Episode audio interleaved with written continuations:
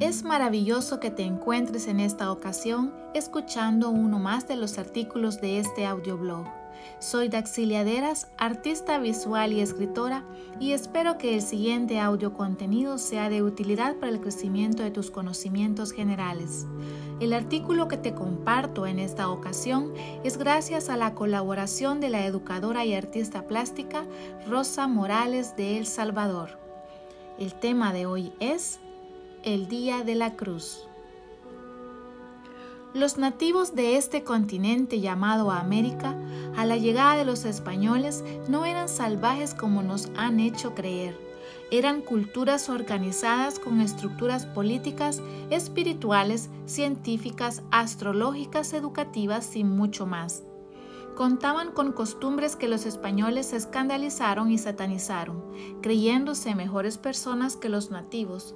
Es decir, a los nativos no los consideraron personas, los vieron como mercancía para satisfacer sus bajos instintos. En Mesoamérica, países desde México hasta Centroamérica, se han encontrado esculturas de barro llamadas Chipetotec, por los aztecas y de alguna manera los pueblos nahuas descienden de ellos. En El Salvador se han hecho hallazgos, pero el más significante es el encontrado en el sitio arqueológico del Tazumal, cuyo significado es lugar donde se consumen las almas. Este lugar es conocido como un complejo ceremonial muy importante. Aquí se encontró un chipitut, Vean cómo cambia el nombre porque el náhuatl de nosotros es diferente. Este chipetut es el más grande conocido que tiene el tamaño de una persona.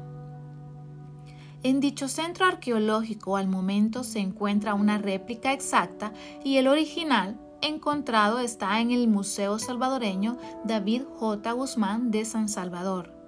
El Chipetut, también conocido como Nuestro Señor Desollado, tenía o tiene su propia festividad, seguramente usted lo ha celebrado y no lo sabía.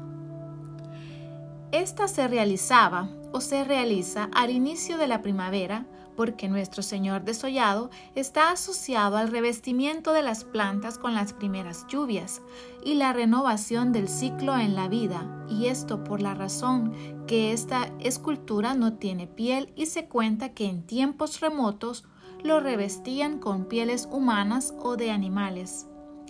A él se le atribuyen las cosechas abundantes y para esto se hacía la ofrenda de frutas o tashtawi, que significa diezmo hoy en día, flores de fuego, adornos con ramas de morro reverdecidas y otras, como una forma de pedir y agradecer por las cosechas.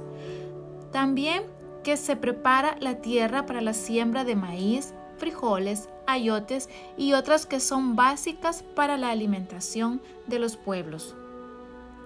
Cuando los españoles ven esta ofrenda pidiendo por las cosechas, satanizaron esta práctica, la prohíben y obligan a nuestros ancestros a cambiar el chipitut por la cruz de Cristo y les dicen que a Jesús deben pedir por las cosechas y les imponen las primicias, es decir, dan una parte de su cosecha al amo. Veamos ahora qué significa la simbología de la cruz. Se hace del árbol de giote que como al señor desollado se le cae la piel, se recubre con mantas de papel picado como las pieles que cubrían al chipitut. Se ponen a sus pies frutas de temporada en gajos para que sea abundante la cosecha. Se adorna con flores de fuego y se le cuelgan nidos de chiltutut, o sea, de chiltota, que predicen cómo será el invierno. Se dice que si cuelgan muy debajo de los árboles, este será copioso, es decir, con mucha lluvia, y si los nidos están muy altos, no será buen invierno, lloverá muy poco. ¿Te das cuenta cuán inteligentes eran nuestros ancestros que lograron salir del apuro y mantener su tradición viva por mucho tiempo hasta que nos alineamos y nos blanqueamos queriendo imitar lo que no somos? Ellos eran y son resilientes. Muestra de ello es que el náhuatl está vivo. A pesar de los genocidios que los avasallaron, a escondidas y disfrazados, digo, porque les prohibieron usar sus prendas que ellos mismos les impusieron para distinguirlos y crearon decretos con pena de cárcel si usaban su ropa habitual. Aún así, lograron mantener vestigios de sus raíces y mantenerse en el tiempo. Pero ¿por qué el 3 de mayo es el Día de la Cruz? La celebración de la Santa Cruz de Roma tiene lugar el 14 de septiembre, pero esta fecha cambia cuando Santa Elena, madre de Constantino, emperador de Roma, quien otorgó la libertad a los cristianos después de mucha persecución, se dio a la tarea de buscar la verdadera cruz donde fue crucificado Jesucristo, y la encontró en Jerusalén el 3 de mayo del 326. Después, en el año 700, fue robada por los persas y devuelta el 3 de mayo de 1816, y es así como quedó instituido el 3 de mayo, Día de la Cruz.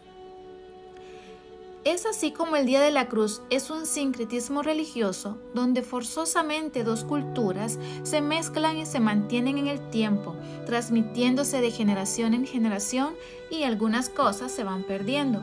Por eso es importante dejar constancia de lo que todavía queda en algunas memorias para que no se olvide.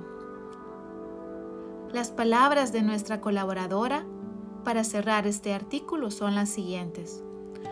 Volvamos la mirada a nuestras raíces porque un pueblo sin ellas no tiene identidad. Gracias a la colaboración de Rosa Evelia Morales Portillo, escritora, artista visual, educadora y colaboradora de este audioblog. Hasta la próxima.